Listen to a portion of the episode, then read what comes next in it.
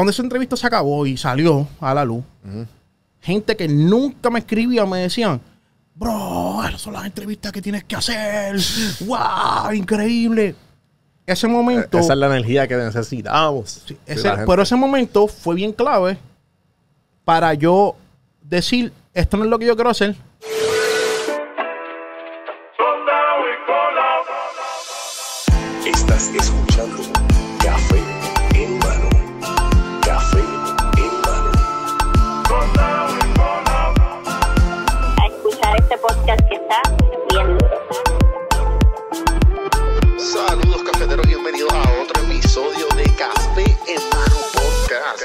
Vamos a empezar esta pendeja.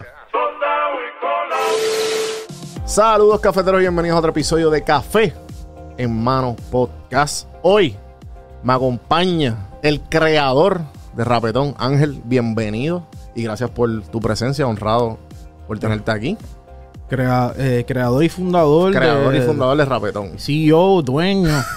Que, o sea, vamos a empezar por ahí. ¿Cómo tú te, cons- cómo tú te presentas con la gente cuando la gente... Cuando te dicen, ah, tú eres de Rapetón, como que con que tú les dices, o si a lo No. mejor te dicen, ah, tú eres Ángel, ¿qué es lo que tú sabes? me, me dicen, este. No porque me dicen el guru, o sea, ya me dicen Ah, ya. como que, mira, guru, güey. Sí, el gurú Sí. ya saben que... Pero explicar como que a la, a la gente, como que explicarle. Sí, como que gente que no sabe quién es el gurú. O, expli- o sea, explicarle lo que yo hago está un poco, creo que difícil. Ajá. Pero te quería decir mala mía, porque yo, yo escuché ese intro y yo pensé como que tú ponías la música después, o que si no, la música está puesta en el Sí, momento. sí, tú sabes, papi, poquito a poco, Ya, poquito ya, a poco. ya, qué duro. Eh, y, y definitivamente, por eso que con el tiempo he ido evolucionando y no me quiero imaginar, yo lo que llevo son cinco años, vi un post tuyo que, que, que celebraste el, el décimo aniversario.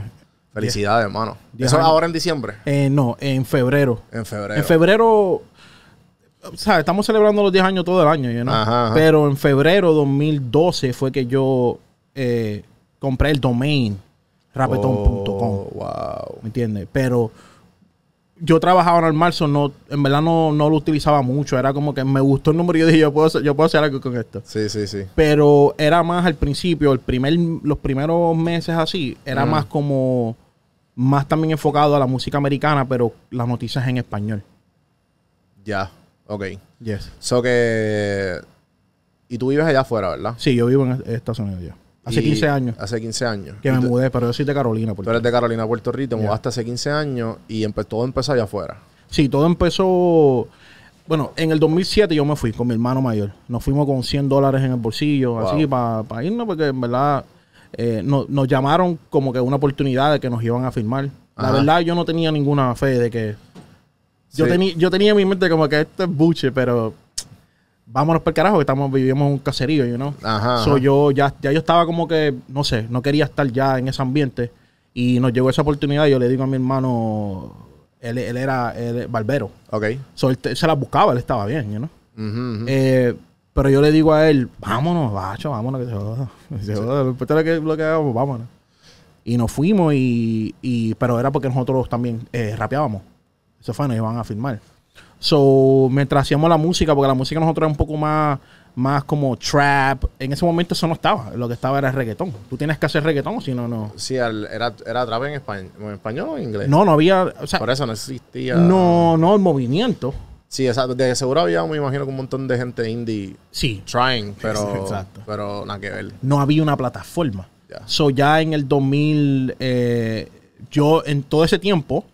Como nosotros estábamos independientes, pues yo aprendí, la gente no sabe, YouTube en Google, esa fue mi, uni- mi universidad, Ya. you know? Y yo empecé a, a- a- a hacer graphic design, yo editaba los videos, o sea, mi hermano el que se encargaba de grabar, mezclar. O sea, nosotros éramos un one-man army. Sí, One Man O bueno, Show. two-man two man army. Ajá, ajá. Entre Yeah. ustedes dos se compartían todos los quehaceres. Claro, aprendí a hacer website y todo. Ya. So que, pero ya Rapetón estaba bautizado No, todavía. todavía. Esto era como que ustedes yendo y con- ahí- allá afuera empezaron a hacer eso o aquí. No, allá afuera. A la, la música la empezamos a hacer aquí. Ya. Incluso este, íbamos a firmar con, con Good Quality Records. Ese tiempo, Yagi Maki. Oh, wow. Estábamos como quien dice en Good Quality Records, pero nunca firmamos un papel. Ya, ya. Eh, y cuando nos fuimos, pues, como que la música de nosotros, como que lo que, lo que queríamos hacer no llegaba porque es que no habían plataformas. Right? No había una plataforma que dijera, wow, esto es algo nuevo. No, es pa- con- si tú cantabas en Spanglish y cantaba como que trap, este es un loco allá que se cree gringo. Sí, sí. En ese tiempo. Estaba ahead of your time. Yeah, en Sí. ese tiempo. So, cuando llega ya el 2012, eh, ya, yo, ya yo tengo como quien dice cinco años eh, aprendiendo a hacer graphic design, website y todo eso. So, ahí fue que yo decidí abrir rapeton.com para una plataforma que era eh, para apoyar chamacos como nosotros, Ajá. que, que, que viéramos por ahí. Sí, sí. So, SoundCloud. SoundCloud Wow. fue el, el- el momento. Cuando, cuando yo vi a toda esa gente en SoundCloud, incluso Mike Towers, en el 2000, 2014 ya por ahí, Mike Towers, yo lo escuché en SoundCloud. y la primera canción que lo escuché de él, así en SoundCloud, aleatorio, se convirtió en mi, en mi rapero favorito, no sé por qué. Sí, Acho Mike Tower rapea, rapea bien, cabrón. Yeah. Quería dar un disclaimer porque sé que, obviamente, para decírtelo a ti, mi comunidad lo sabe, pero obviamente la comunidad que te, que te viene a ver por este podcast o escucharte, pues yo no sé mucho de, de música en sí. ¿sabes? Yo lo que aprendí del trap lo sé porque viví un tiempo en Atlanta, viví tres años. Ya. Y obviamente lo que sé aquí del mainstream, ¿sabes? Lo que está mainstream ahora y algo, eh, algo de la nueva, por la amistad, ¿sabes? Como que yo me considero una persona que no sabe mucho. Lo que sé es de gente que se ha sentado conmigo. Ya. Y, y lo que a mí me gusta escuchar, que escucho algo y de momento como que me, me sumerjo en ese artista. Pero yo no soy de las personas de que me sienta. Se sienta, ejemplo, mi primo, si mi primo es como que descubrió un artista random en Spotify y se, y se quedó juqueado. Yo no soy así, yo soy como que me- me- yo me quedo con lo que sé, No. ¿entiendes? Eh, ya que di ese disclaimer. No, yo, pues Eh, yo era así en SoundCloud. ya. Cuando yo escuchaba, eh, ahí fue que empecé a escuchar a la gente como PJ Sinzuela, eh, Rafa Pavón, eh, Mike Towers. Estoy hablando de 2014 por ahí, eso. ¿Y cuándo fue que tú, eh, o sea, gracias a SoundCloud fue que tú empezaste a escuchar a la gente de aquí que como que estaban en este, Yeah. creando música diferente? Los, loqui- lo- loquitos de sí, SoundCloud. sí, sí, sí. Sí, porque me imagino que el género siempre fue bien línea recta. Sí. Y después fue que empezaron, o sea, como que empezó a evolucionar. No quiero sonar como que, wow, dándose crédito, pero Rapetón es la plataforma que abrió esas Eso puertas es lo que te iba a preguntar. a, a esos chamaquitos que estaban haciendo cosas diferentes. O sea, Exacto. eh, los, los Almighty, los Brian Myers, los Anuel, Ajá. todos ellos salieron de repost en Rapetón, Ok. de SoundCloud. Sí, porque tú, de las, ¿sabes? Si fue en el 2012, ¿cuándo fue que tú abriste, como, como quien dice, tu Instagram o Facebook? O, ¿sabes? Yo tú cuando tú abriste ese domain fue el primero y ahí era como un blog. Como, No, sí, era más Facebook. Ya. Era más Facebook primero. Poquito a poco fuiste evolucionando. Sí, poquito a poquito, pues, como te digo, Porque Instagram salió en 2014, 2015 Sí. más o menos. sí, estuvimos un poco tarde en, en Instagram. Ya. Porque como estábamos, como quien dice, el comodín en Facebook. Ajá, ajá. Y todo estaba ahí como que, como que Instagram era nuevo y ahora como que, no, ¿me entienden? Como que eso no, eso era fotos. Sí, sí, sí. no sí. había ni siquiera pa- pa- para poner link. Y donde estaba el, el donde uno monetizaba era en la página .com. Exacto, porque ahí tú puedes dar los ads y Exacto, pero la gente cuando está en Instagram, la gente es bien, tú le pones y, y es bien vaga, a menos que no haya un clip para darle, pues como que no van a ir Ajá. a la página. Sí, si tú, le, si tú le pones más pasos a la gente, la gente no va a ir. Ya, en Sí. Facebook no, en Facebook tú ponías el link y la gente le podía dar y llegar a la página. So, ¿Sabes que yo le digo la misma a la misma, mucha gente, o sea, yo, yo hago podcast, o sea, le- tengo clientes que le hago podcast. Y mucha gente, ah, debo, abrir- debo abrir mi página de, de podcast. Y yo, ¿para qué? Si ya tú tienes una, bueno, una persona que, por ejemplo, un ejemplo, el guru, eh, obviamente tú tienes rapetón, pero si tú fueras el guru nada más, ¿para qué tú vas a hacer otra página? O sea, crea un hashtag o something y, ponlo todo en tu página y poquito a poco y crea tu audiencia en el podcast. sí, sí. Pero, pero ajá, es, es básicamente lo que tú estás diciendo. Eh, Eso eh. mismo, es giving more steps, ¿para qué? Eso, eso, eso está bien y, y mal porque ya cuando tú creas como que, vamos a decir, café en mano. ¿verdad? Tú eres el host. Pero café en mano es un brand aparte. Definitivo. Y si Dios no quiera, no, tú no estás. Café en mano sigue. ¿Me entiendes? O sea, eh, eh, por eso es que también a veces es bueno sí abrir como que un Instagram aparte del podcast. Sí, sí, sí, sí. Para que, para que no se. Porque así que hago con. Yo traté de hacer con, con Rapetón, ¿verdad? Ya. Rapetón empezó, el guru no existía porque yo no enseñaba ni, ni mi cara. Sí, eso es lo que te iba a preguntar, que poquito a poco, eh, si fue rápido lo primero, ¿qué, qué te, qué te hizo pensar a ti o qué, te- qué fue lo que tú dijiste a contra? Pues déjame ser el guru, déjame hacer eh, Rapid News y Yeah. and all, that- all those, esas diferentes sombrillas que creaste con el tiempo. Mira, en el 2016, ya en el 2016, eh, ya queríamos pasar como que la, la etapa de, de ser un blog y ya tener personalidades, ¿verdad? So, la primera persona que tuvimos en Rapetón, punto- en Rapetón haciendo entrevistas fue a Mikey, que ahora es Mikey Backstage. Claro. Pero sí, él empezó ahí. En, Mm. en- o sea, su, su carrera de, de- de hacer entrevistas empezó en Rapetón. Eh, incluso Katie también, que hace la intimidad. Ya. Ellos, los dos empezaron ahí eh, en, en, en Rapetón. Y súper bien, ¿me entiendes? Que ahora son personalidades súper prominentes en el género y en, en las redes como tal. Yeah. So, Sí, eh, sí. Ellos eran, pues en ese momento, ellos eran la cara de eso, pero después llegó un momento que ya al ellos, y nadie, nadie sabe quién, quién está detrás, pues que la gente va, lo que haga Mikey o lo que haga Katie, eso es rapetón. ¿Me entiendes? Sí, sí, sí. So, ya llegó un momento como que yo empecé a ver como que no, that's no, yo no quiero que la gente, eh, como que lo que haga esta persona, su, su personalidad o whatever, lo pongan como que es rapetón. No, Mikey es Mikey, rapetón es rapetón. Sí, sí, sí. Simplemente le estaba usando esa plataforma. Pero, Exacto. Pero se estaba convirtiendo en eso. So, yo tuve que hacer unos cambios, Ajá. normal, y yo los dejé, mira, tú puedes seguir con siendo Mikey backstage y tú puedes seguir siendo Katie en la intimidad. O sea, Sí, no, sí. no me importa. Yo podía coger los nombres y decir yo pone, pon- No, o sea, mejor, ¿sabes? Y, y ahí pues empecé yo a hacer entrevistas, pero todavía no me llamaba ni el guru. No enseñaba ni mi cara en las entrevistas. Era como Ajá. que el, el artista estaba ahí, yo estaba detrás de la cámara. Sí, yo vi, eh, eh, vi la entrevista Bad Bunny que tú le hiciste. ya. que literalmente como que eso era para el 2017. 17. exacto. Empezando el año. Porque yo quería entrevistar a Bad Bunny empezando el año. Yo no quería entrevistar a más nadie. Yo quería empezar el año entrevistando a Bad Bunny.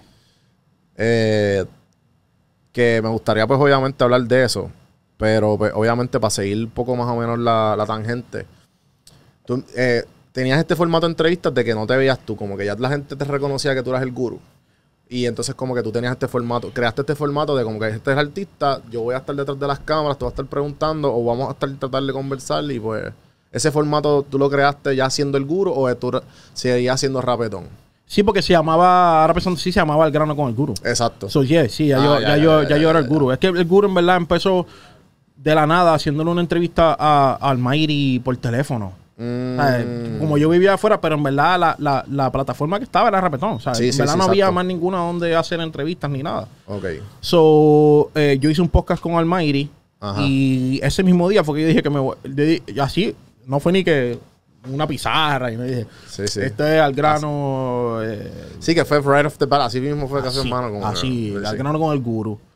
Y no, y seguí haciendo las entrevistas, pero que yo no quería enseñar mi cara porque en verdad el, el de esto no era yo, era la marca.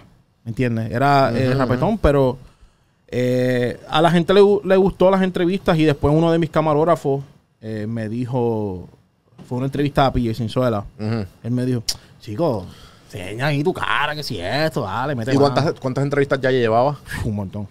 Wow. Muchas. Sí, sí, sí. Eh, Sí, que esto fue reciente, o sea, que 3, 4 años atrás que tú hiciste esto. sí, fueron muchas que llevaba yo detrás de cámara. Y con todo y eso, yo creo que en la misma entrevista de Bad Bunny, que, que solamente sale Bad Bunny, eh, sale el loguito de Rapetón y sale como con un emoji.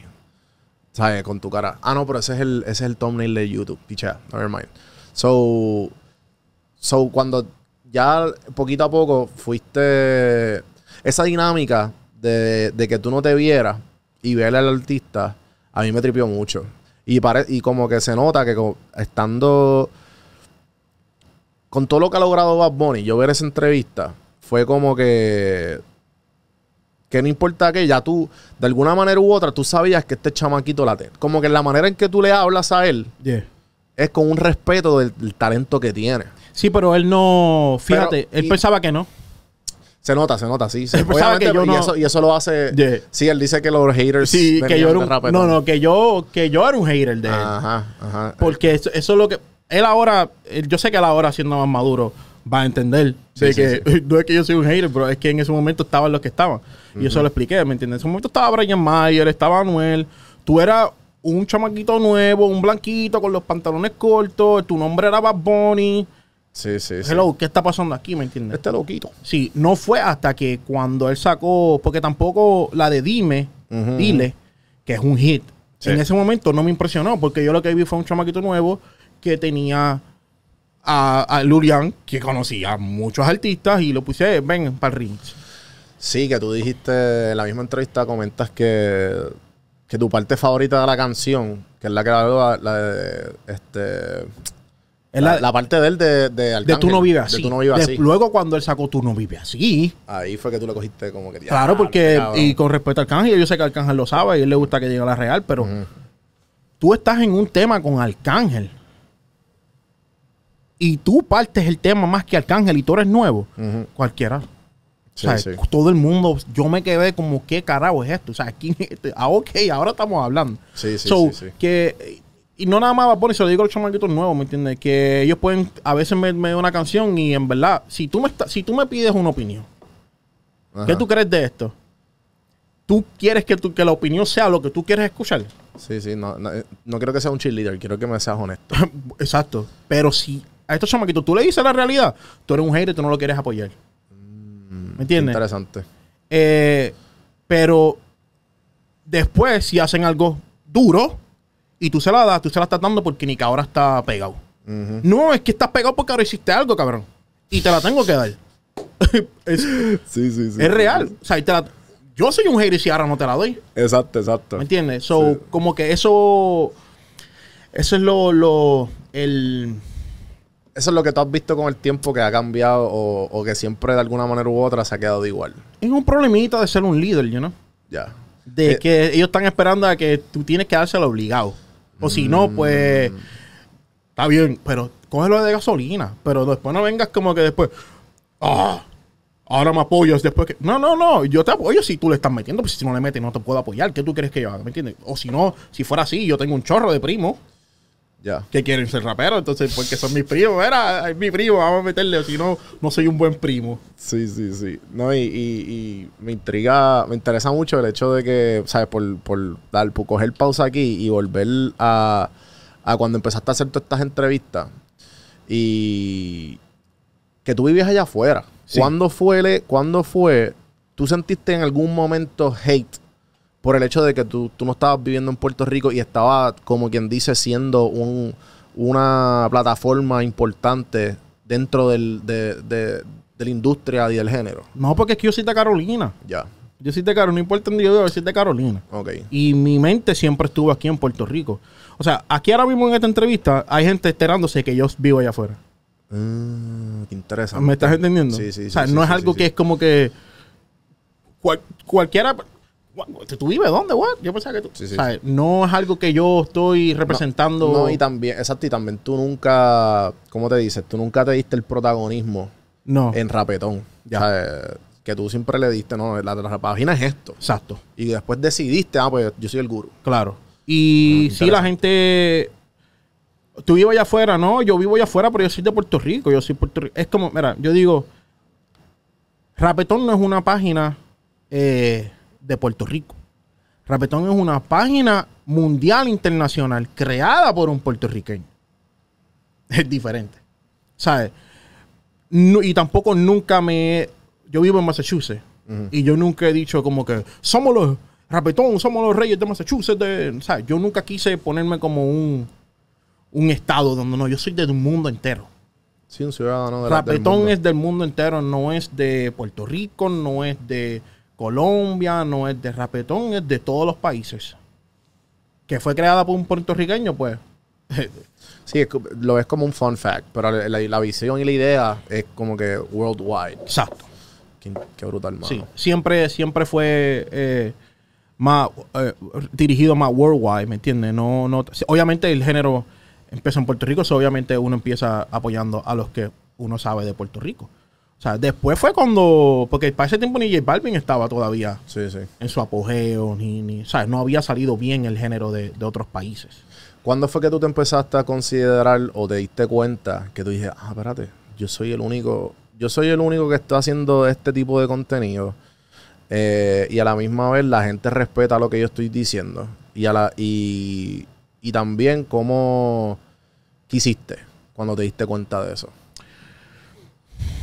Yo no, nunca, nunca pensé como que en eso, como que yo soy el único que estoy haciendo esto, nadie lo. Ujú. Yo, yo ni siquiera, cuando yo empecé Rapetón en el 2012, Ya. el logo era la R de Rated R de las películas. O sea, yo no fue que yo empecé rapetón.com con un plan, un business plan, uh, este es el budget, no. I was just having fun, hobby. It was a hobby. Trabajando normal, llegaba a mi casa, metía la computadora, hobby. Escribía de la música que me gustaba, escribía artículos a veces, lo que me daba la, lo que me daba la gana. Eso no era como que, ok, todos los miércoles voy a escribir un artículo porque la gente está esperando. Cuando se convierte así, yo dejo de hacer artículos. Porque es que no, yo no voy a hacerlo cuando ustedes me lo estén pidiendo. Esto no me sale a mí, esto no es como que me está saliendo a mí porque tengo que hacerlo todos los miércoles. Yo escribo cuando a mí me da la gana. Sí, esto no es, Ese- divert- no es ese era mi- divertido, no es no, divertido. Esa era mi, esa era mi, mi- mi mentalidad.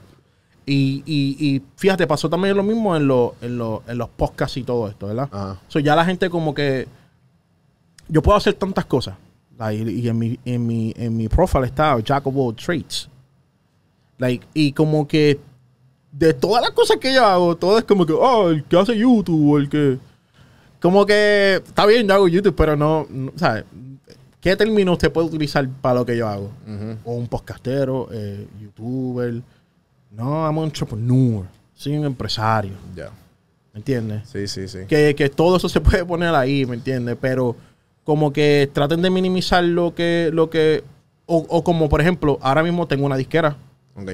con Yandel. O sea, yo sé que para muchas personas eso es como que de cabrón. ¿Por qué? Porque sí, porque se supone que yo sea el que entreviste. Sí, porque como que estás saliendo de, de la zona de confort de donde ellos te conocen. Ah, tú Ya. eres el guru, el que hace entrevistas. Ya. Se supone que yo sea el entrevistador. Ah, ya. No el que esté filmando artistas ahora. Eso nos toca a nosotros. Yo he escuchado mucho, yo, yo he hecho muchos podcasts del género. O sea, no he, sido, no he participado, pero lo he hecho. Eh, y en una entrevistaron a un muchacho de la nueva que él dijo algo bien curioso que, que me gustaría hacer saber tu feedback. Tú que pues obviamente llevas muchos años en esto. Él dice que la, muchas de las cosas que se aceptan hoy día es gracias a Bad Bunny. Y la segunda, que él dice que el trap, gracias, el trap fue como, se empezó a reconocer porque, ¿cuál es el tema? Que hay un como 16, los- todos los traperos que estaban bien pegados hicieron la canción que fue este, contra se me olvida ahora. 16. No, estoy exagerando. Oh. pero habían, como sí, 6 este, o yo 8 creo- traperos No, yo creo que la que dicen esclava, ¿no es? esclava. Sí. Exacto. Que cuando pasó esclava, Esclava ahí fue que, que explotó todo. Y, y que pues eso permitió a los otros traperos a, ¿me entiendes? A, Que explotó todo, sí, en Puerto Rico, en cuestión de, de, de que. De que. De que. Acuérdate que vamos a darle tiempo, tiempo, tiempo, muchos tiempos atrás. Cuando Verda González no quería que todas las, ah, las letras del reggaetón, bla, bla, bla, y, y querían censurar, tuvieron que cambiar las letras, se, volvió un poquito más romántico, igual, ya las letras estaban de Wisin y Yandel, o sea, ya estaba más, más comercializado. Entonces llega esta nueva era en el 2016, cuando salen estos chamaquitos de. Porque eh, Brian Mayer tiene 16, 16 años. Y cantando que si te voy a clavar, te voy a meter, que esto, lo otro. So, eso se riega, ¿me entiendes? Eso se hace viral. Todo el mundo está cantando esta canción. La está cantando, pero a la misma vez, como que los, los viejos, para decirlo así, eh, estaban molestos. Como que, ¿y qué carajo es esto? ¿Cómo esta gente está hablando así? Pero después siguieron. No, porque no se quedó ahí. Si se hubiera quedado ahí, hay gente que, que Brian May ya se acabó. No, no siguió ahí, siguió. Y después siguieron más canciones, más sucería, más sucería. Y yo que, no, papi, este es un movimiento de chamaquitos haciendo esto. Si nosotros no, no nos montamos en esto, nos fuimos. ¿Me entiendes? Sí, sí. So, tuvieron que hacerlo. Pero sí, sí que abrió en cuestión, pero de, de el debate, ese debate siempre va a estar. Y a mí no me gusta tocar esa mierda porque, tú sabes, esto, eh, y yo tengo mi opinión y otros tienen su opinión, pero yo no estoy para ese debate de que, no, tú no estás bien lo que, chico. Sí, estoy seguro que mucha gente No, yo no- me va a ¿qué criticar. Ah, este cabrón es un bicho. Y entonces, ah, este cabrón. o sea, yo estoy seguro que el debate va a empezar adelante. Pueden hacerlo en mis comments. En YouTube. Y, Pues, no, y fíjate, una de esas cosas también que no, no he querido hacer como que los podcasts, porque yo veo que todo el mundo ahora tiene una opinión y todo el mundo habla. Y, y lo que pasa es que lo que está pasando ahora es que hay una moda de que yo soy el más real, yo soy el más real y todas las opiniones son malas, Sí, te entiendo. son negativas. O sea, tú puedes ser real diciendo opiniones. Pero deberías tener tu podcast. Porque es que. Porque lo que pasa es que eso, eso pasa porque en el género eh, hay, bien, hay bien pocos podcasts. Entonces ahora es que está surgiendo por el Sí. léxico de otros podcasts arriba. Y como que todo el mundo, como que no, porque aquí pues, esta persona dijo esto, esta persona dijo lo otro. esto- o sea, no, como que. No, es que ¿Sabes? verdad, de verdad, la palabra debería, pues no creo como que, porque es que no, no, no, ahora mismo no me interesa este, estar en la conversación. Te entiendo. ¿Me entiendes? No, no, no me interesa estar en esas conversaciones de que quién sabe más y quién. Sí, yo creo que Ya- Yankee dijo algo en la última entrevista que le hicieron que dijo que que le preguntaron, que te voy a hacer esa pregunta porque yo sé que tú abrías los podcasts con eso que te molesta el género ahora. Y Qué eh, Sabe, sabe, sabe, sí, sabe, ¿Viste, viste? Eh, Yankee, le hacen esa pregunta, este Santiago Matías. Y, y él como que, ah, este... Ah, le hizo esa pregunta, ¿qué- hizo es esa pregunta. Ah, ok. Hmm. Eh, pero se la hizo ya acabando. Y él como que respondió bien, este, ¿cómo te digo? Este, bien eh, políticamente correcto. Yeah. Y después le como que se la vuelve a hacer, no, pero que si algo cambiaría, que fuera. Y ahí él comenta lo de los podcasts. Él dice, ay, que hay mucha gente que tuvo una, una contribución así de pequeña y tienen un podcast, entonces, eh, como tú dices, lo mismo que tú dijiste, que ahora, no, que esa es la verdad. Sí. Y eso me estuvo bien curioso, como que este que Yankee dijera eso. Y obviamente una de las personas que empezó todo esto. Sí, es que yo siento que mucha gente ahora quieren coger la verdad. Yo siempre hablo la verdad.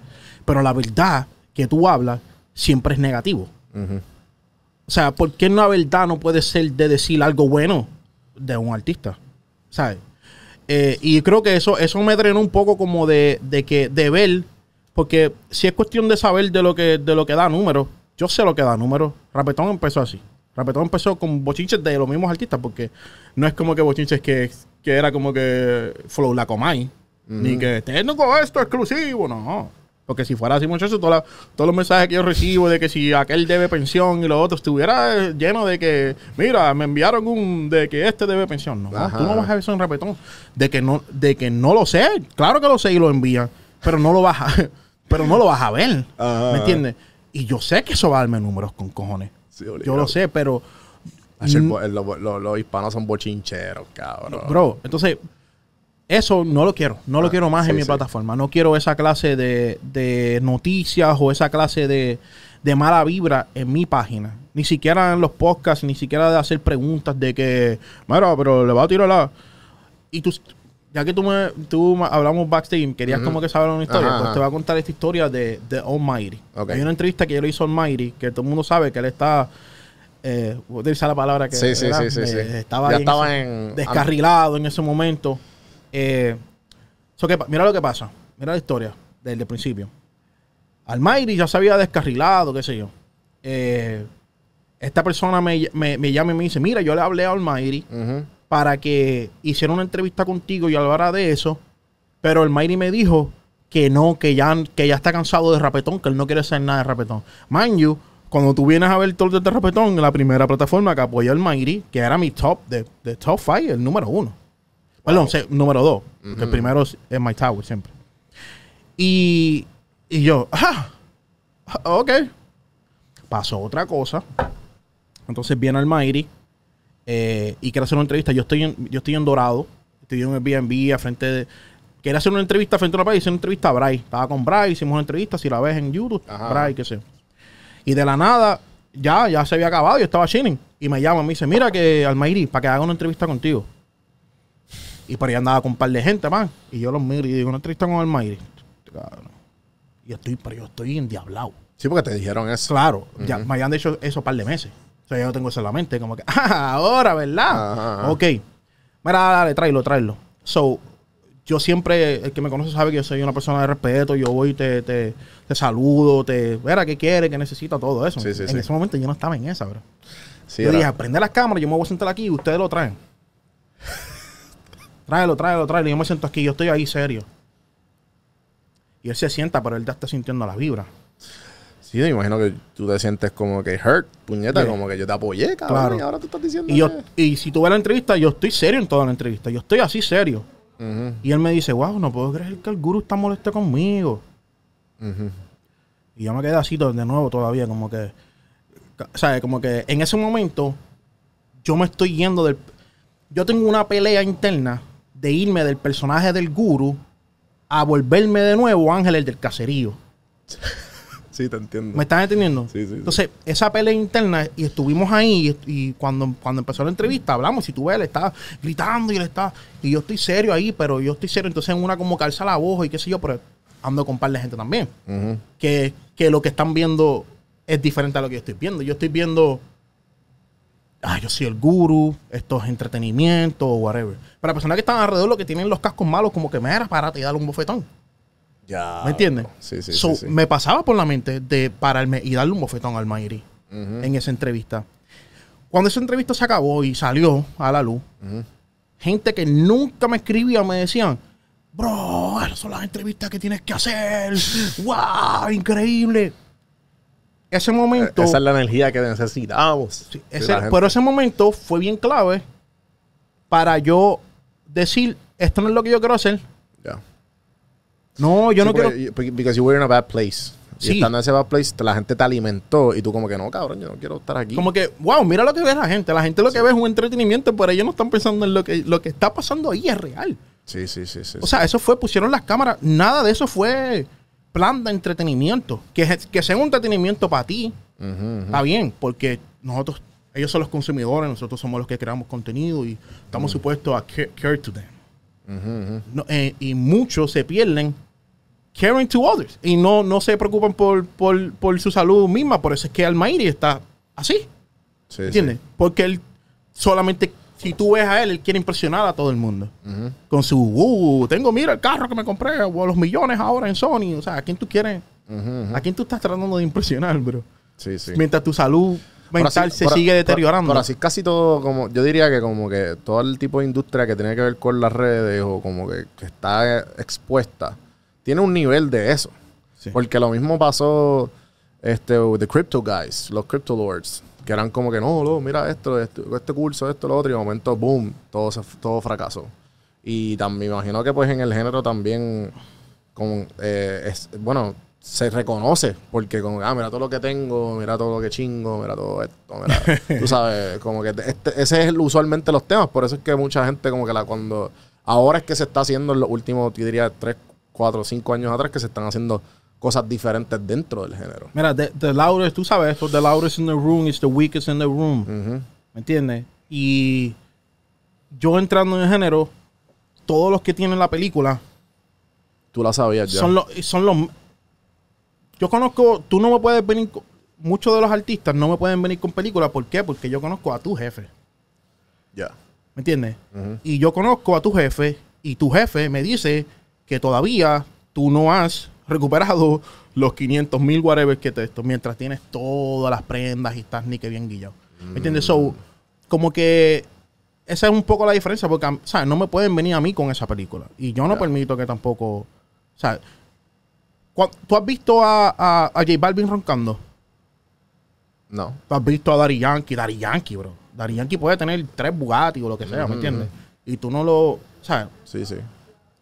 Porque the, the loudest in the room is the weakest in the room, ¿me Sí, entiendes? sí, sí. Y cuando tú vienes a ver, es verdad, o sea, el mismo Bad Bunny ya no tiene ni... Pero sí, pero lo que se puede poner en cadera lo tiene en, en, en carro, whatever, hay 430 millones, o sea. Sí, sí. y No, y no estoy criticando porque que quiere usar cadena, No, pues, pero, tam- pero también, o sea, sí, lo, o sea, para que no se malinterprete, mucha gente también no entiende ese concepto que estás diciendo. The Yeah. loudest in the room usualmente es the weakest one. yeah, Y, y también en, en puertorriqueño, o sea, el perro que ladra no muerde. sí. Eh, que, que es eso, como que también mucha, ¿sabes? El, el- el silencio, y, y tú no, no tienes que decirlo en voz alta para saber, simplemente just do. yeah. Y la gente se lo olvida a veces, como que, mira, y, y yo, yo lo comparo mucho con, con esto de, de mucha gente que quiere hacer algo y no lo hacen.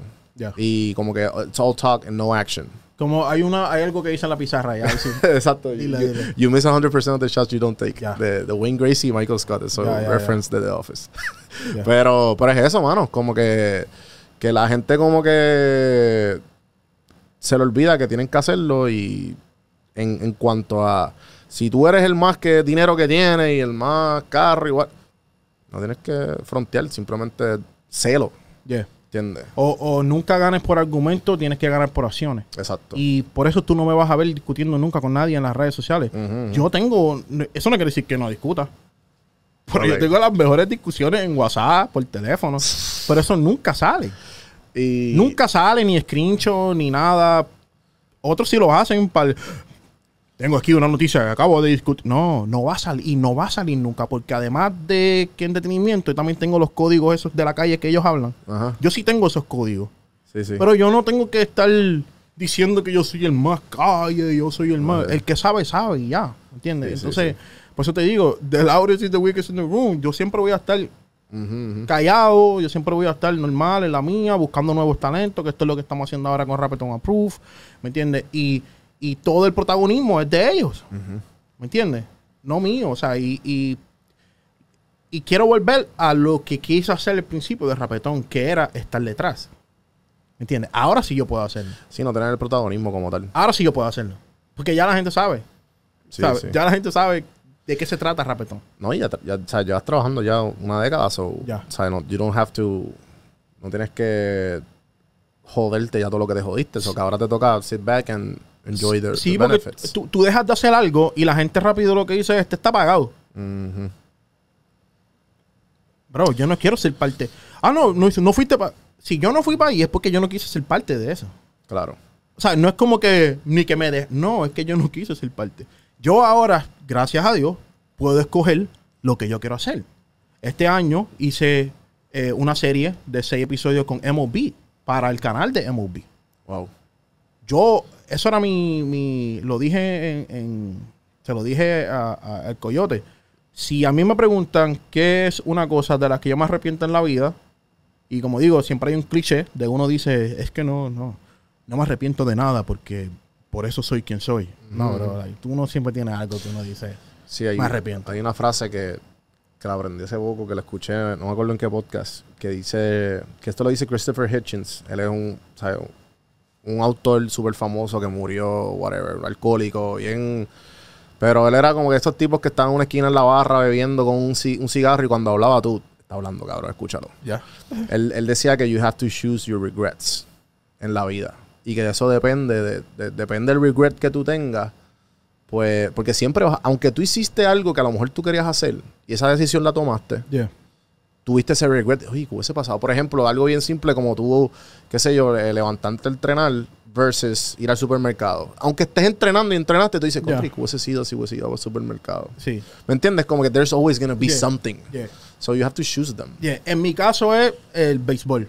Ya. haberme quitado el béisbol, hay mucho, eso es otra historia, bien larga. Que no fue como que, ¿sabes? Fue, fue algo bien, como te digo, yo vengo del caserío Sabana Abajo, out, residencia de Sabana Abajo, y muchos problemas o whatever, pero me quité del béisbol. Años esto después, fue, esto fue antes de mudarte. Sí, sí. sí, mucho antes. Eh, pero sí, pero fíjate, eso ya, ya, yo, ya yo estaba como quien dice, mi mente estaba perdido, yo no sabía eh, qué más yo iba a hacer. Mi, mi, mi- vida era ser un pelotero de grandes ligas. So, ya yo me sentía en el caserío como que ya yo no, que, no, yo no estoy supuesto a estar aquí. Yo estaba supuesto a irme y jugar pelota. Sí, sí, sí. So, eh, entonces ahora, años después, 10 años después, estoy con MLB, hablando con los pelo- mis peloteros favoritos, mi, ¿sabes? Personalmente, hablando de su historia, pero para MLB, o sea, un cheque de MLB. No lo recibí como pelotero, pero sí lo recibí co- haciendo esto, ¿sabes? Ujú. Y eso empezó a, a enseñarme a ver como que yo tengo que hacer lo que me gusta a mí. Sí, el, el- No, porque sí, lo que le gusta. a la- No, pero esto es un negocio, tienes que hacer lo que le gusta a la gente. No- yo voy a hacer lo que me gusta a mí. Si a ti te gusta. si a ti no te gusta, pues está bien, pero a otras cinco personas más le va a gustar, ¿me entiendes? Pero yo me siento bien, yo estoy bien con mi padre, yo estoy bien, o sea, me siento cabrón haciendo entrevistas con los peloteros de grandes ligas y que ellos me den el respeto para atrás, sabiendo lo que yo hago, bro, ya, o sea, todas las entrevistas que yo hice de, de los raperos, sí llegaron ahí, pero no se compara con esto que yo hice con seis episodios. No se compara el sentimiento, bro. no, y la atención y, y esto, ¿sabes? esto era un sueño de- me imagino que desde que era chamaquito. Bro, estar en los parques, ir para los parques, fui para el juego de estrellas. Sí, sí, sí. Estuve ahí hace poco, estuve con en el Sauce Giving. Y dice, este sí, este guru, vas, a- vas, a- vas para el Home Run Derby. Participaron otros artistas, qué sé yo. Pero en mi mente lo que estoy pensando, olvídate de todos los artistas que estén participando. El último que está participando es Vladimir Guerrero Jr. Y yo estoy haciendo un Home Run Derby, el softball, con Vladimir Guerrero Jr. Obviamente no voy a ganar. No, pero estás ahí, olvídate. Pero estoy ahí, pero, pero di un home run en el juego, como quiera. Y le quité el centrofila. Le quité el centrofila a Kike Hernández. Shout out Kike Hernández, you already know. Él sabe. Por si acaso, por si acaso. Él sabe, él sabe. Yo se lo dije, pues. Eh, mano, y Pero, mala mía, Ah, mala sí, sí, zumba, zumba, zumba. pero lo que estabas diciendo de lo del supermercado y qué sé yo, Ajá. eh, lo que está pasando es que hay veces que, y viene con lo mismo que estamos hablando, eh, si tú me dices a mí que tengo que estar el lunes aquí para una entrevista a las 5 de la tarde, qué sé yo, yo digo, yo tengo que estar ahí porque yo no puedo fallarle a, a Juanvi, ¿verdad? Ujú, ujú. Sin embargo, el martes a las 3 tenía que ir, qué sé yo, para el gym. Y yo, "Ah, eh, nah, yo lo dejo para otro día. Entonces, yo no le fallo a otra persona, pero me fallo a mí mismo. ¿Me entiendes? Sí, sí. Y eso es uno de los problemas que está pasando también con la salud mental. Es It's okay, say no. Don't say no, bro. Y, no, y, y- y el, y el- y el decir no es un superpoder que people don't know. Wow. Sí. Te estoy diciendo, lo encontré, por eso te digo, I choose what. I want now. Sí, sí. Entonces, no importa la- ahora. Y eso es bien poderoso también. Yo como que a mí me han llegado muchos deals recientes que yo, no. Ya. Yo sé lo que valgo y yo sé lo que quiero hacer y yo sé lo que soy bueno, ¿entiendes? Eso es lo que Ah, y eso, y, y, y entonces te- eh, yo doy mi experiencia y te pregunto si te, si te me gustaría saber la tuya.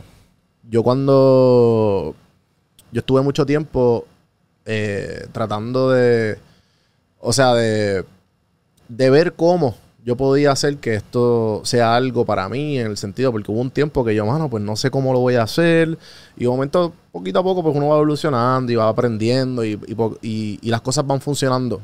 Eh, Similar a lo, lo tuyo con, Yeah. con MLB. Pero para ti, para mí tomó, yo renuncié a mi trabajo en agosto, Mm. este año. Para mí tomó cuatro años y, y ocho meses. Tú llevas 10. Tú ya estás 100% en esto. Y si no, tienes un plan, te gusta tenerlo como hobby. Eh, ¿Qué has hecho? ¿Cuándo, cuándo fue que tú te sentiste como que, damn, this is- esto puede ser una carrera para mí? Sí, en, en cuando en el 2014 fue que salió este Tempo. Aunque tú no creas, la, la tiradera de Tempo con Coscuyuela, o sea, el que lo estaba cubriendo ahí 100% todo lo que está pasando, de que hasta el tweet que hacían o todo, eso era rapetón. Eso, eh, porque te, te digo, entonces cuando tú entras y tú dices, no estoy haciendo dinero, y estas son las cosas que la gente quiere ver. Yo no, acuérdate, yo soy, yo todavía no sé nada de, de yo solamente estoy haciendo lo que, qué sé yo, hace TMC o qué sé yo, wow, güey. No estoy pensando como que, como persona o como que ellos son personas ni nada. Ellos son. Si estás, en- estás en Drive y ah, me imagino que buscando la- lo, ah, lo que da mucho clic, Sí. pero y, y el dinero. Ya. Y no, y es, eso fue lo que empezó a dar dinero. Ya. el, el, el- esos clics de la gente yendo a ver esas tiraderas de. Porque eso es lo que pasa. La plataforma lo que hace es lo que. Yo no quiero seguir a Coscuyola y a Tempo. Pero si quieres saber algo que está pasando con Coscuyola y Tempo, pues ve para Rapetón. So, tiene, puedes seguir más que una persona. So, eso es lo que pasa, lo que pasó con Rapetón, ¿me entiendes? Porque todo el mundo dice, pero si aquí lo tienen todo, porque yo tengo que seguirla. Sí, ni, ni me gustan, pero no me gusta Coscuyola y ni los escucho. Pero me gustan esos bochinches. Sí, Dame sí, seguir sí, esta página. So, ahí empezó a crecer eso que yo como un chamaquito de 25 años, que estoy ahí, tengo mi hija de 3 años, ¿me entiendes? Chamaquito. O sea, mi hija la tuve a los... So, yo digo, wow, esto me está... O sea, wow, ya había dejado mi trabajo también. Ajá. So, ahora yo estoy recibiendo dinero. So, yo seguí con ese mismo patrón de que yo, yo estoy sintiendo como que yo no estoy haciendo nada malo porque ellos son los que... Ellos son los que están discutiendo y soy una plataforma. So, yo puedo poner lo que... Ese era el pensamiento del principio. Luego después tú empiezas a conocer a todos. O sea, lo empiezas a conocer a todos como panas, así, a fuego. Es que sí, yo, y tú te das cuenta, ya, bro, tienen hijos, tienen familia, bro. O sea, ¿por qué hay que pensar solamente en, en que en que los views ellos son artistas, ellos son artistas, tienen que aguantar porque son del entretenimiento. No, bro, ellos son personas también. Sí, sí, Bro, ellos, un ellos, ellos, título- ellos comen y cagan, igual Bro, que nosotros. Un título puede destruirlo. Acusan a. a- bro, Sí, el- acusan. Acusan a Juan B de qué sé yo. Ajá, ajá. Ya. La- aunque eso sea un Ahora- embuste, Arruinó todo. aunque después salga que no es verdad. Ya. Tú siempre vas a estar. Vas a tener esa cruz. Ujú, ¿Entiendes? So, esas cosas, de eso de los titulares, para los clickbait y todo eso, hay que tener cuidado porque la gente no lee, la gente lee solamente el título. Ya. ¿Me entiendes? Sí, sí. Todo eso, yo cuando yo me di cuenta del poder que yo tengo como medio de comunicación, bro, eso da miedo. Ok. That's scary. Sí, sí. Porque tienes un poder, puedes destruirlo. Es cuestión de, de yo estaba viendo una película que es de los de los eh, Flash of Genius, de, de- que crean unos wipers. Y la, el- el- la película empieza, el intro empieza así, como que sobre la ética. Un ejemplo, dos, dos científicos fueron a la misma escuela, estudiaron lo mismo, ¿verdad? Uno decidió, qué sé yo, crear eh, algo que curara el cáncer o qué sé yo, el corazón. Una máquina que, que ayudara a la gente. Y el otro construyó una bomba nuclear. ¿Me entiendes? O sea, y ahí es que viene la cuestión de la ética. O sea, podemos estudiar lo mismo. Pero si la, si la ética no está igual, tú puedes hacer o, constru- o- o construir o destruir. ¿Me entiendes? Sí, sí. Y con el tiempo, pues, uno va creando, va conociendo, va leyendo, y sabiduría, whatever. Tengo mi hija está creciendo y todo. Y uno piense, y ya yo volviéndome figura, porque yo digo, bro. Ah, ¿verdad? Porque a nosotros nos gusta criticar al boxeador. Eres cabrón, mátale, dale, no está tirando. Dale, trépate tú. ¿A qué no te trepas tú? Sí, sí, sí. ¿Sabes lo que te quiero decir? So, eso fue lo que, así yo lo sentí. Yo sentí así mismo, como que uno siempre dice en las podcasts y, oh, porque, no, porque, oh", y todo negativo a la gente, a los artistas y qué sé yo. Papi, trépate tú y hazlo tú. Sí. Sí, sí, sí, sí. Bro, esa gente está leyendo. No deberían. Pero están leyendo a ver qué están diciendo, bro. Y sí, les va, les afecta. Aunque por más que digan la gente, no, eso a mí no me afecta. Sí, te afecta. Sí, sí. es- eh, sí, como que it's there. O sea, y la gente lo va, lo, lo va a absorber de alguna manera. Claro. Y, y algo que yo también con el tiempo, que cuando yo, yo pegué, ¿sabes? Uh, small fame de Puerto Rico, maybe San Juan, dos o tres personas me conocen que me paran, dos o tres. Y cuando empiezo a sentir esa presión, ¿sabes? Me dio, me dio duro. ¿Sabes? Digo, como que, diablo, espérate, este, porque a mí, ¿sabes cuánto? A mí, cuatro años, casi cuatro años que a mí no me, escu- me escuchaban eh, 60 gatos, 100 gatos, ¿me entiendes? Yeah. Ahora como que they listen to me. Yeah. Y es como que, ah, no, espérate. Y mucha gente me escribe, no, gra- o sea, mucha gente, no, gracias por esto, gracias por lo otro, me encantan tus podcasts, me encantan tu contenido, por favor no pare, bla, bla, bla.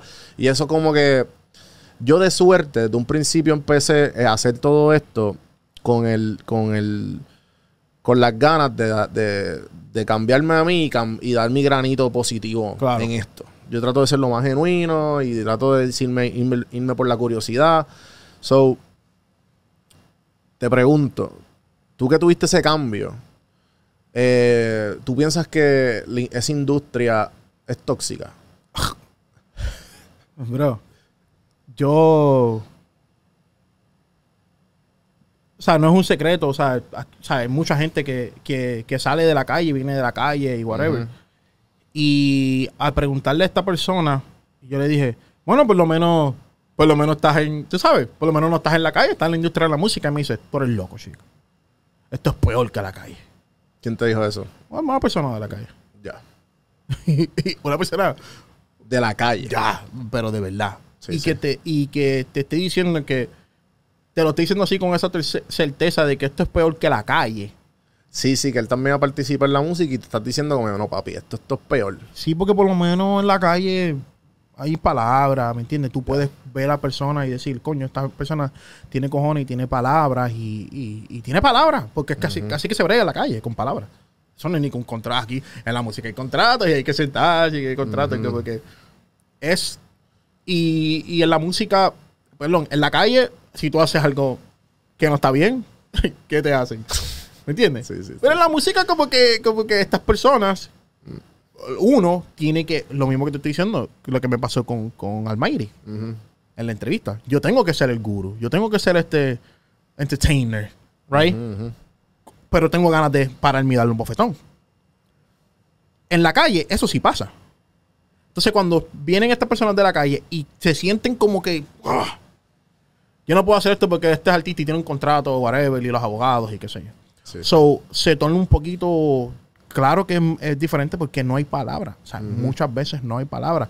They come up, los chamaquitos, uno le. Lo, lo- porque vienen primero como que, ver, apóyame, que sí, esto", y uno. Dale, vamos a apoyarlo, ¿me entiendes? Porque ahora yo tengo la plataforma. Antes, antes estábamos creciendo todos juntos, right? Todos estos que yo mencioné al principio, estamos creciendo todos juntos. No me voy a adjudicar de que fue por mí. Porque en verdad crecimos todos juntos, nos apoyamos todos juntos. Ellos apoyaron mi plataforma y yo las apoyé a ellos. Pero ya la plataforma está. Ya está el sello, ya está el brand. Sí, sí. Ahora sí es diferente. O si ahora si yo te, te apoyo, te está apoyando un brand grande, algo que ya tiene peso. Por eso tenemos Rapetón Approved, como que te está probando el Rapetón. ¿Sabes lo que te quiero decir?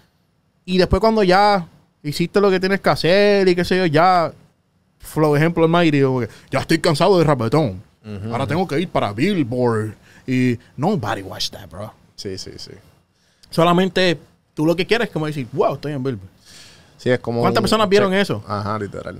Eh, Mala mía. y- no, no te preocupes. Y, y ¿sabes quién es? Bueno, obviamente, si estás coñando, pues sabes quién es Fanta.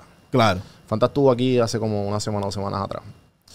Y él dice que el- en ese episodio, él dice que yo le pregunté que, que- bueno, que no te he preguntado, pero te pregunto después de esto.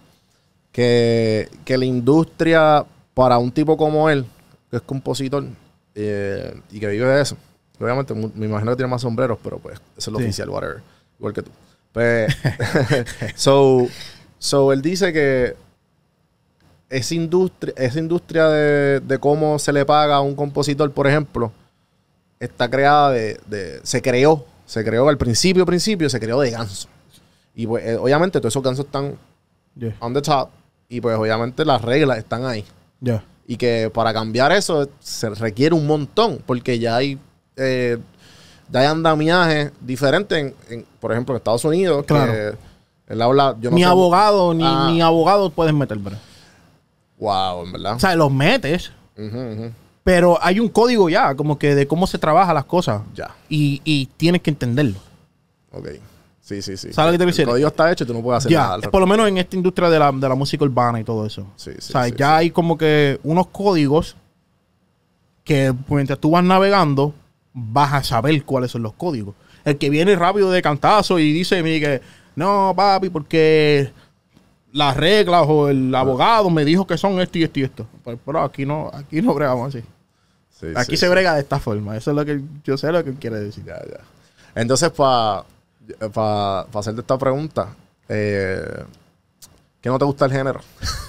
Va, además de todo lo que no hemos hablado, porque Ya. yo creo que lo han mencionado todo. que no me gusta del género urbano. Yo he dicho un par de cositas de eso, ¿me entiendes? me, me- me molesta como que. Como que casi ya la gente no se atreva a darle las flores a las personas porque te van a decir mamón. Ujú. So prefieren ser los más reales diciendo cosas negativas. Es como que no tiene sentido, o sea, tú quieres ser el más real que a la misma vez está sonando como un hater o un frustrado a sonar como una persona que, coño, admira a esta persona, le estoy dando sus flores. Dime, mamón, lo que me quieras decir. Sí, sí. ¿Entiendes? Pero, ¿por qué vamos a enfocarnos en lo negativo? O sea. ¿Me entiendes? O sea, y ahora pues mi enfoque es un poquito más en eso, en, en- en sacar estos nuevos artistas, ¿me entiendes? Nuevos artistas, nuevos chamaquitos que están buscando una oportunidad y que ahora pueda darle la oportunidad, como lo he hecho antes, pero esta vez ya con una máquina detrás, este Warner, tener, hacer algo ya bien, como que, o sea, bien, una estructura. Sí, sí. O sea, de una compañía, de un record label, con el budget. Tal- este, este año sacamos 12 chamaquitos. Están en Rapetón Approved en el YouTube. O sea, Seguro. todos tienen video. Y si tú ves todos los videos, los videos están. No es por de esto, pero los videos están, de puta. ¿Me entiendes? Y, y eso fueron nosotros invirtiendo dinero en estos chamaquitos que enviaron la canción, nos gustó y wow. Vamos a hacer el video, vamos a hacer. ¿sabes? Sí, sí. ¿Quién hace eso, bro? ¿Me entiendes? O sea, no es chavo que, no es chavo que estamos cogiendo ni que metiéndonos en los bolsillos. No, pues este chavo invertir en ustedes. No entienden el sacrificio que uno hace, bro. O sea, Bro, videos son 10 mil, 15 mil o whatever, ¿me entiendes? En un video musical. Easy. Lo estamos haciendo. Tú que estás empezando, el chamaquito que está empezando, que muchos trabajan, qué sé yo, en el McDonald's, ¿sabes? Un fast para no mencionar este eh, Branks. Tú sabes, porque tenemos que. Sí, obligado, obligado. Pero que trabajan en fast food y este, limpiando platos o lo que sea. ¿Cuándo tú vas a recolectar un dinero para hacer un video de 15 mil dólares? Sí, la gente no ve eso. ¿Me entiendes? Y ellos mismos también, me imagino. Que te- te- también quieren, yo, viste, no sé, pero de lo que he escuchado, que quieren empezar con tener, teniéndolo todo. Hazlo de corazón, pero estás en mil, 15 15 mil. Pero tienes que hacerlo. Eh, Ok, eh, bro, ahora este es un negocio. Sí, sí, sí, ¿right? sí. Si te están invirtiendo un dinero, es como un de estos, eso tiene con intereses, que ahí viene como que, ok, este es el porciento que tenemos nosotros de esta canción por esto y lo otro. Esta canción, ¿sabes? Y como te digo, no todos los que estaban en Rapetón Approved están firmados. Ellos tienen su simplemente propio- hiciste, la el, hiciste el publishing. Ya, lo que hicimos. Le hicimos el esto, pero también uno, eso, cierta satisfacción, ¿me entiendes? Personal. ¿Qué cosa, qué cosa tú, ta- tú, tú has llamado como, como you called? De- me imagino que un montón. Pero por eso, como que, como te dije ahorita, que, que, vi- que vi literalmente hace como dos o tres días atrás la entrevista que le hiciste a Bad Bunny en el 2017, que se notaba que él estaba como que medio, se notaba el, el rookiness. Sí. Y el talento estaba, se notaba también, pero tú como que no, no, papi, ¿sabes? Como que básicamente you're calling it. Yeah. ¿Qué otras cosas tú called it de otros artistas o de otras canciones o de otras cosas que pasaron en género que, pasa, que han pasado? De canciones, fíjate, ya que estamos hablando de te voy a contar esta. Yo te puedo contar un montón, porque me, me tiraste esa, papi. y me- Sí, sí, mi cabeza está pum, pum, pum, Sí, obligado, pero obligado. no quiero decir como que no quiero decir como que yo ah, yo descubrí o dice este artista porque en verdad o sea, muchos se sienten mal ahora cuando ya están arriba como que mere tú no me está bien yo no hice nada pero sí te puedo contar la historia de cómo fue como que yo digo como que conecté con Yandel la Ok. primera vez ellos me invitan hay una entrevista que tengo con Wisin y Yandel en un trailer Ok. que cualquier persona que ve esa entrevista, que incluso me preguntaron después, digo, mire, ¿desde cuándo tú conoces a Wisin y Yandel? Y yo, ah, yo los conocí ahí en esa entrevista. Wow. Yo me monté al trailer, los saludé, mi camarógrafo tenía la cámara y empezamos a hablar. Eso no fue ni que Q, vamos a hacer entrevista ahora. Nosotros estábamos hablando. Sí, mi sí. camarógrafo grabó esa conversación. Right? brutal. So, ellos me invitaron para Wisconsin porque tenían los conciertos, los, los ocho que hicieron en 2018. Ajá. Incluso, ellas, eso fue cuando ellos regresaron. So, yo los estoy caminando en el pasillo, en el 2018 los estoy caminando a ellos, hablándole de que, wow, que sí, esto. Yo, papi, yo estaba, fíjate, en, en, en otro. Pero anyway, lo de Wisconsin. Ya en la mañana, porque estábamos editando, el camarógrafo, estamos editando todo esto, pero estábamos como que, wow, no puedo creer que pasó esto, wow, increíble. Eh, me dejó mi, mi, mi, mi transportación, me dejó a mí. Yo dije, mira, no tiene transportación. De casualidad, la única transportación que no había Uber ni nada, era en Wisconsin, papi, un campo para allá, flow. Fíjate. de- Sí, no hay nada, eso Fincas de maíz. ajá, entonces, entonces ahí, ahí, hubieron, ahí hubo negros literal y racismo full. Eh, hace 50, 60, bueno, 100 years ago. Entonces, Yandel lo único que quedaba y me dice, yo, yo le digo a Andy, mira, Andy, no ah, mira, yo creo que Yandel todavía está. Me monto en el carro, ¿verdad? Entonces, Iván, uno que trabaja con, trabajaba, yo creo que con Yandel en ese momento, creo que ahora está con Jay Cortés. Él está al frente. Y él me dice, mira, Guru, yo te voy a poner tres canciones. Tú no, tú- yo te voy a poner tres canciones. Tú nada más me dices cuál es la que te gusta. No, esta canción me dice. ¿Qué pasa? Entonces, eh, Yandel está atrás. Está aquí conmigo, Yandel eh, está aquí y, y él, él está ahí. Pero yo estoy como que, "Hijo de puta, estoy aquí ni que con Yandel, ni que como que cogiendo por ni que con Yandel, what the fuck". Ajá. Y él me dice, voy, vamos, vamos. Me pone tres canciones. Ellos estaban pensando a sacar una de esas, pero el que me puso la canción, a él le gustaba otra. So, él quería como que, él quería como que, como que, di tú lo que tú piensas Sí, para el, para el debate. para que romperlo. Yan- ya, para que Yandel escuchaba el colecto. So, de casualidad, a mí la que me gusta es la de reggaetón en lo oscuro. Ajá. Que era de las tres que me puso, yo dije, ah, yo no, papi, reggaetón en lo oscuro. Y el chamaquito, viste, papi, bájatelo tú, y se lo dice Yandel, "Ah, Yandel. Y decidieron Que es un palo bien poner reggaetón en lo oscuro de- del sencillo.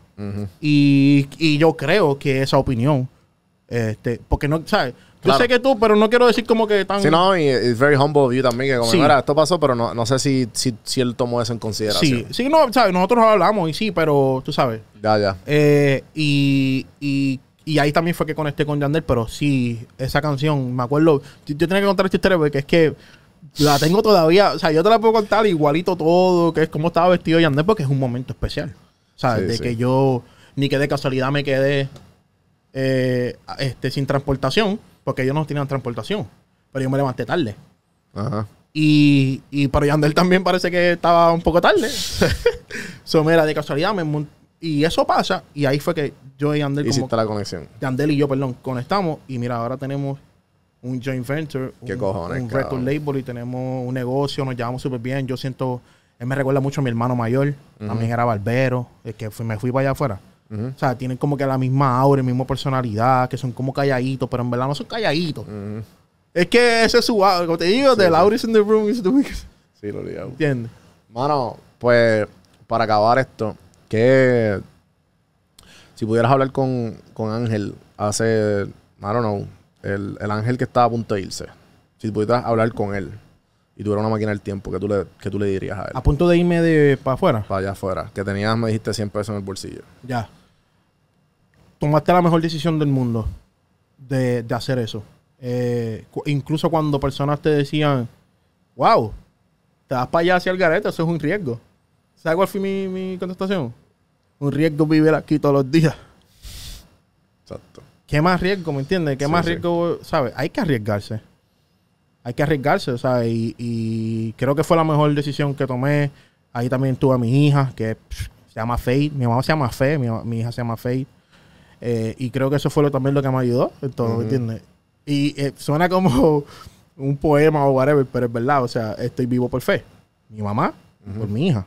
Mi mamá le dio la vida y mi hija fue la que me, Claro, me dijo, no, no, bro, hay que meterle. los blinders. Ya. Y no, eso es lo que le digo, que tomaste la mejor decisión de tu vida. Brother, eh, ha sido un honor tenerte aquí. Espero que se repita. No, sí, sí. Esta- la otra vez con café en mano, por sí, favor. definitivo. definitivo. That was my bad. Ya, ya, ya. Eh, espero que le haya gustado a la gente. Este, antes, para irnos y que, que tú puedas decir tus redes y todo lo que, tiene- que vienes por ahí, Sí. ¿qué artista tú crees que está más o menos ahí sonando va a ser el próximo superestrella? Eh, hay unos chamaquitos que se llaman Dosis. Ok, Es un dúo de Colombia, ok. de Urabá, Colombia.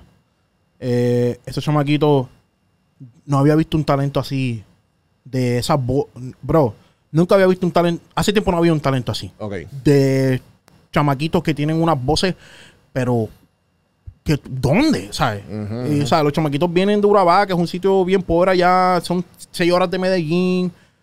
Mucha gente no sabe, ¿me entiendes? Ellos son negritos. en Colombia casi siempre, tú sabes, lo que vemos son eh, los blanquitos. Pero estos chamaquitos, el talento de estos chamaquitos y la humildad, bro. No, esos chamaquitos van a ser las próximas estrellas mm, de la música. Durísimo. Eh, ¿Qué tienes? Tira tus redes aquí. Despídete. No, pueden seguirme por eh, pueden seguir la Rapetón, la página, ¿verdad? Y pueden seguir el guru, el guru en, en Instagram. Instagram. Y, y sí, en Instagram, yo personal en Instagram, el Rapetón pueden seguirlo en TikTok también, el Rapetón. Duro. Te veo mucho en TikTok. TikTok, me sales, me sales ahí mucho en Gracias. TikTok. No Aunque sean 15 segundos Que ahí. no dijimos la historia de cómo nos fuera en el concierto de Ladio, que nos sentamos al lado. Ah, sí, de casualidad. Eso fue. no, eso- estábamos parados porque ¿quién se iba a sentar Exacto, exacto.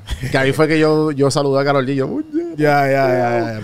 Eh, mano, pues gracias por darte la vuelta. Espero que le haya gustado a todo el mundo. Acuérdense de suscribirse a juanbiproductions.com. Comenten, eh, denle like, hagan todas esas cositas buenas que ayudan al canal.